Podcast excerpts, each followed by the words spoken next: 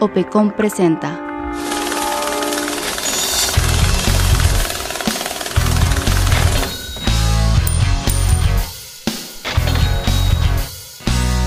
Un podcast dedicado a las finanzas, contabilidad y administración.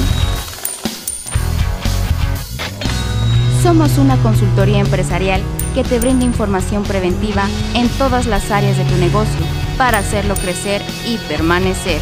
¿Estás listo? Que no te agarre en curva. Hola, ¿qué tal? Bienvenidos a este segundo episodio de nuestro podcast. El día de hoy te diremos todo lo que debes saber para que no te agarre en curva el ciclo tributario. Nosotros somos Daniel Almaguer y Daniel Almaguer. Y es un placer estar con ustedes el día de hoy. Bueno, como les comentábamos, el día de hoy hemos desarrollado un esquema de ocho pasos que les vamos a ir platicando durante esta sesión para que sepan todo lo que es necesario saber en tu ciclo tributario que va desde la preinscripción al RFC hasta el pago de impuestos. Eh, en este, esta va a ser la ocasión en donde les indiquemos todo lo que hay que saber para estar en paz con el SAT como nuevos contribuyentes. Correcto. Para empezar tenemos que empezar con tu prealta. Para tu prealta necesitas hacerla de manera presencial o en línea. Vas a necesitar documentos importantes que son número uno, tu INE, número dos, tu CUR, número tres, comprobante de domicilio con antigüedad no mayor a tres meses y tu acta de nacimiento. Así es, este es el primer paso que es la preinscripción al RFC y como lo comenta Daniel, es un trámite que puede ser de manera presencial o en línea. Si es en línea, pues los documentos que mencionamos los deben de tener a la mano y si es presencial los deben de llevar todos en original, ¿cierto? Cierto, Dani. Bueno, y ya que tenemos este primer paso, vamos al segundo, que es la eh, elección de la actividad preponderante o giro. Bueno, en esta parte lo que vamos a hacer es eh, definir a qué nos vamos a dedicar, cuál va a ser la actividad que nos va a dar una remuneración como tal y tratar de ser lo más específicos posibles. Es decir, si vendo algún servicio, por ejemplo, si lo voy a hacer presencial o en línea, si voy a tener alguna otra variable, si voy a hacerlo nacional o voy a hacerlo en el extranjero, cualquier forma que vaya a tener mi negocio, tengo que escribirla en esta parte. Y eso nos lleva al paso número 3, que es aquí muy, muy importante. Es eh, la elección del régimen fiscal. En este podcast nos estamos concentrando en las personas físicas, así que les vamos a comentar los cinco regímenes que existen para ellos. El primero es el régimen por asalariados. El segundo es eh, el de incorporación fiscal. El tercero es por honorarios.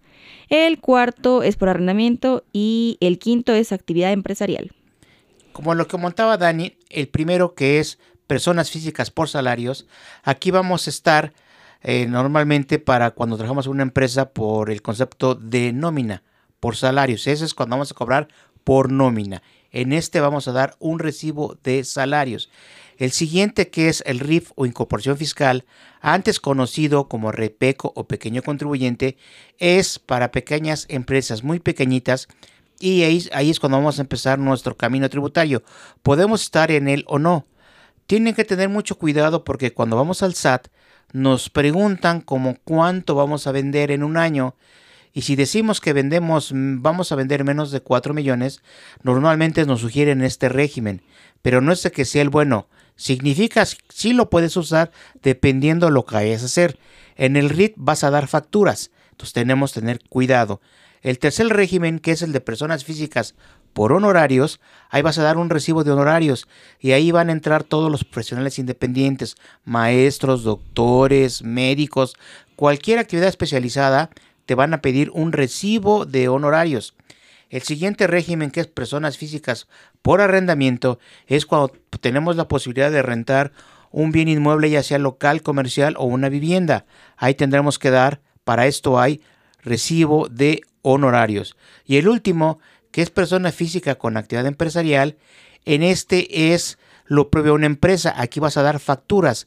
Aquí puede hacer cualquier tipo de actividad que te pidan una factura para ello, Dani. Claro, eh, los regímenes de honorario y de arrendamiento damos recibos y con el RIF y la actividad empresarial damos facturas. Y bueno, si estoy en salarios, pues me pagan mi nómina nada más. Y bueno, ya que elegimos los regímenes que como Daniel comenta, tenemos que tener muy en cuenta que esto lo debemos elegir nosotros. Tenemos que estar muy conscientes de la información o de las obligaciones de cada uno de estos regímenes para elegir el que le queda bien a mi negocio y a mis planes económicos a futuro. Y ya que hicimos esto, vamos al paso número 4, que es el alta ante Hacienda. Bueno, este es un trámite que es forzosamente eh, presencial porque nos van a tomar las huellas digitales de los 10 dedos de la mano y van a escanear el iris de nuestros ojos. No se asusten, esto no es ningún tipo de fichaje ni nada por el estilo, pero es para que nosotros, por nuestra voluntad, aceptemos las responsabilidades que nos estamos, que estamos adquiriendo al darnos de alta como pues contribuyentes, personas que trabajamos y eh, también a dar fe o verdad de que estamos ahí de manera voluntaria, que no estamos siendo forzados ni nada por el estilo. Entonces, la primera vez que hagan este trámite es eh, forzoso que vayamos eh, de manera presencial y que tengamos en cuenta que nos van a hacer este procedimiento. Ahora bien, este, esta cita eh, en donde vamos a realizar el trámite es para conseguir una contraseña alfanumérica de 8 dígitos, la cual nos va a ayudar a entrar en el portal del SAT y hacer todos los movimientos que puedan estar hacerse ahí, como es el cambio de régimen, por ejemplo, o consultas al RFC, etcétera. Y aquí también nos van a dar ya pues como tal nuestra homoclave y muy importante nuestra contraseña o nuestra firma electrónica. Esta firma electrónica son tres archivos con la terminación .key, .ser y .rec y para ello debemos llevar una USB en blanco. Correcto. Aquí esta firma es muy importante porque recuerden, su firma electrónica, como el nombre lo dice, es una firma. Es como si firmaran un documento. Es muy importante que este archivo lo resguarden muy bien y tengan mucho cuidado a quien se lo den porque es como si ustedes firmaran. Aquí cualquier documento que, vaya firmado electrónicamente con esos archivos es como si ustedes lo hubieran hecho con puño y letra. Tengan mucho cuidado en eso. Claro, y aquí también en esta cita es muy importante que tengamos un correo electrónico activo porque nos lo van a solicitar y es muy muy importante que tengamos un medio de comunicación listo para proveer ante el SAT. Como les mencionábamos en el paso 1, que puede ser presencial o en línea, si ustedes lo hacen de manera presencial, pueden juntar el paso 1, 2, 3 y 4 en una misma cita para que cuando salgan de las oficinas del SAT ya puedan tener, eh, ya estén dados de alta y tengan su contraseña y su firma electrónica. Solo que si hacen todos estos pasos juntos, pues tienen que llevar la documentación que les mencionamos en el paso 1 y elegido muy bien su régimen y su actividad y todo ya muy bien establecido para que cuando vayan no haya ningún problema ningún, o, alguna duda con lo que van a hacer. ¿De acuerdo? Bueno, entonces, Daniel, vamos a pasar al paso número 5, que es la facturación. Correcto, la facturación es muy importante. Nosotros llegamos al, SAT precisamente porque prácticamente nos obligan a darnos de alta para poder pagarnos. Porque en las empresas llegamos y nos piden un comprobante, sea un recibo, una factura, por eso hacemos todo este trámite y tenemos, le ponemos mucho cuidado porque para que nos paguen tenemos que dar nuestro recibo electrónico. De igual manera, yo les, les decimos ampliamente que tengan cuidado con sus recibos de gastos. También tienen que ser electrónicos, porque a la hora de hacer su contabilidad es muy importante, como les menciono, siempre van a aparecer los ingresos, pero no siempre están los gastos. Y es muy importante para que su contabilidad tengamos todo el resumen de ingresos del mes anterior con todos los gastos para que se pueda contabilizar. Así es, y también aquí en la facturación les queremos comentar que es muy importante que sepan que existen dos maneras de hacerlo. La primera es a través del portal directamente del SAT y esta forma es totalmente gratuita. Para ello solo se necesita la contraseña y la firma electrónica, pero también existe la posibilidad de facturar a través de un proveedor. Para hacer esto se requiere tramitar los sellos digitales a través del portal del SAT para, y con para eso se necesita la firma electrónica. Entonces, eh, ya sea que se facture directamente en el SAT o con algún proveedor, siempre van a necesitar su firma electrónica y el proveedor en muchas ocasiones las empresas o las personas los utilizan porque les da un poco más de control sobre sus ventas y tiene algunas otras ventajas administrativas, pero pues creemos importante mencionarles que es eh, gratuito en el SAT directamente. Y bueno, el paso, ya que logramos la facturación de ingresos y de gastos, vamos al paso número 6, que es contabilidad. Bueno, la contabilidad de manera muy simple es el registro de los ingresos y de los gastos. Obviamente es mucho más complicado que esto, pero eh, básicamente es eh, con la facturación lograr hacer el registro de estos ingresos y gastos. Contabilizar adecuadamente para que de esta manera ustedes sepan si tienen saldo a favor o impuestos por pagar. Es muy importante que esta información la tengan para hacer una contabilidad adecuadamente y de ahí pasamos al siguiente paso.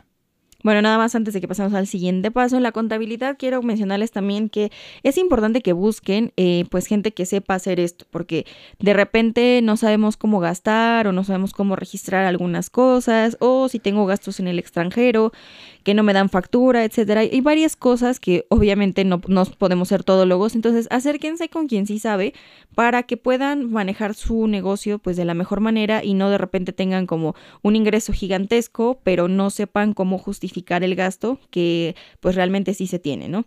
Y bueno, entonces ahora sí vamos al paso número 7, que es como tal la declaración de impuestos. En este punto hay varias cosas importantes a mencionar.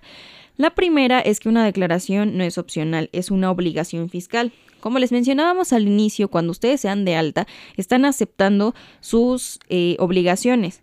Así como hay derechos, están aceptando sus obligaciones y una de ellas es la declaración de impuestos. Si tú no presentas una declaración, ya sea mensual, bimestral, anual o informativa, estás incumpliendo en una, estás incurriendo en una falta. Y esa tiene consecuencias que van desde económicas eh, entre los 1.400 a 20.000 pesos por declaración no presentada hasta eh, embargos cuando el contribuyente se niega a pues aceptar su, su, responsabilidad y a cumplir con ella. Entonces la declaración lo primero que tienen que tener muy en cuenta es que no es opcional, que deben hacerlo porque es parte de sus obligaciones y que como les mencionaba existen cuatro periodos diferentes que pueden ser mensuales, bimestrales, anuales o las informativas. Por ejemplo, en el caso de los RIF, solamente están obligados a las declaraciones bimestrales y en el caso de salarios, por ejemplo, solo están obligados a la anual dependiendo del caso. Para ello les recomendamos que escuchen nuestro podcast anterior en el cual ahondamos sobre el tema. Correcto. Todo esto que comenta Dani es muy importante en las declaraciones. Esto sale de su contabilidad. Si no tienen contabilidad bien estructurada, no van a poder hacer una buena declaración. Por eso aquí ponemos mucho hincapié en que se acercan a un profesional para que les ayude a poder hacer esto de la mejor forma. Claro, y aquí en, la declaración, como podrán haberse dado cuenta, bueno, obviamente es un ciclo y todos los pasos están ligados, pero cuando llegamos a este punto ya está completamente amarrado todo. ¿Qué me refiero? No podemos hacer una declaración de impuestos si no hicimos previamente nuestra contabilidad y no podemos contabilizar si no tenemos facturación, no facturamos sin firma electrónica y así sucesivamente. Entonces, tengan muy en cuenta todos estos pasos porque no solo se trata de, ah, ya tengo mi firma, perfecto. O sea, hay un eh, un ciclo, unos pasos a seguir para que ustedes puedan cumplir con este ciclo tributario que hemos estado platicando. Y bueno, en la declaración de impuestos, lo que al final, además de cumplir con la obligación, se busca es poder determinar si nosotros tenemos impuesto a favor o impuesto en contra. Esto quiere decir que eh, si yo gasté más de lo que gané en el mes o si eh, tengo una utilidad a favor. Si tengo una utilidad a favor, entonces pasamos al octavo y último paso del ciclo tributario, que es el pago de impuestos. El pago de impuestos sale, como les mencionaba, eh, gracias a la declaración y ahí nosotros eh, pues obtenemos una línea de pago que generalmente tiene cuatro conceptos principales, somos los más conocidos, que son el impuesto al valor agregado IVA, el impuesto sobre la renta ISR, el pago de retenciones, que es el caso de honorarios y de asalariados, y el impuesto especial de productos y servicios IEPS. De estos cuatro conceptos, dependiendo, repito, de mi actividad económica, pues ya me saldrá qué debo pagar por cada uno de estos conceptos y me dan una liga, una, una línea de pago, la cual puedo hacerla a través de mi banca electrónica o a través de las instituciones bancarias correspondientes. Eh, es muy importante que en el caso de que ustedes tengan un impuesto por pagar, pues realicen la operación lo más pronto posible, en tiempo y forma, para que no incurran en ninguna eh, pues consecuencia. Correcto. Como punto final de esto, hay que recordar con todo esto tenemos que activar algo que se llama buzón tributario. El buzón tributario es el medio de comunicación entre la autoridad y nosotros. Cuando se activa el buzón tributario, firmamos que estamos de acuerdo y nos comprometemos a que todo lo que esté ahí lo vamos a contestar. Antes las autoridades nos notificaban em, de manera presencial, iban a nuestro, a nuestro domicilio y nos notificaban vía papel. Ahora es vía correo. Si no abres tu correo y no te enteras, no significa que no sepas y eso te puede causar algunos problemas. Es importante que cuando tengas tu buzón tributario activo, lo cheques periódicamente para que sepas qué requiere la, autoridad de ti y lo puedas contestar oportunamente. Si esto lo haces bien, no tendrás ningún problema, es mucho más fácil que antes y las cosas fluyen más rápido. Para esto es muy importante que tu correo esté habilitado y activo. Claro, como les mencionaba Daniel y les dijimos hace un momento, el, el, correo electrónico tiene que estar presente desde el momento de la preinscripción, ya sea presencial o en línea, y nos va a servir durante todo el el proceso del ciclo tributario. Viene siendo como un agente externo que está presente en todos los pasos y el cual pues es, como lo dijimos, nuestro medio de comunicación. Aquí creo que es, hacer, es importante hacerles hincapié en que el hecho de no ver un correo o una notificación no significa que no estoy avisado. Entonces tengo que tener muy en cuenta que mi línea esté perfectamente pues despejada o libre para que a mí me lleguen desde correos o avisos informativos como que no se me olvide, por ejemplo, mi anual ahora que viene en marzo marzo y en abril, hasta a lo mejor ya un requerimiento, ¿no? De algo que pues no quedó muy bien o alguna diferencia de pagos o algo que la autoridad requiera que yo le aclare hasta de cierta manera. Y bueno, el, buzón tributario pues es muy importante por, por esa razón. Claro, con esto terminamos lo que es el ciclo tributario y ahorita Dani les va a dar un pequeño resumen para que no se les olvide y podamos tener de una manera aceptable nuestro ciclo tributario. Así es, vamos a resumirle los pasos que acabamos de comentar, ya sin explicación, pero para que los tengan eh, presentes de manera secuenciada. ¿Sale? Entonces, paso número uno, preinscripción al RFC personal o en línea. Paso número dos, definir actividad preponderante o giro. Paso número tres, elección del régimen fiscal que vaya de acuerdo a mis necesidades económicas. Paso número 4, alta ante Hacienda para conseguir mi firma electrónica y mi contraseña. 5. Realización de la facturación, tanto de ingresos como de gastos, muy importante. 6. Contabilidad, el registro adecuado de toda esta facturación.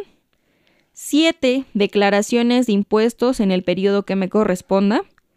Y 8. Pago de impuestos. Cumpliendo estos ocho pasos, se cumple el ciclo tributario que busca la autorregulación de los contribuyentes y si lo hacemos bien, nunca vamos a tener ningún problema con el SAT porque estamos haciendo todo de la manera en la que la autoridad nos lo solicita. Bueno, esperemos que esta información haya sido de utilidad para ustedes. Recuerden, soy Daniel Almaguer y estamos a sus órdenes. Claro, eh, bueno, también les recuerdo que nos sigan en nuestras redes sociales. Eh, en Facebook nos encuentran como arroba opeconmx y en nuestro sitio web www.opeconmx.com. Yo soy Daniel Almaguer y ha sido un placer estar con ustedes. Nos vemos la próxima.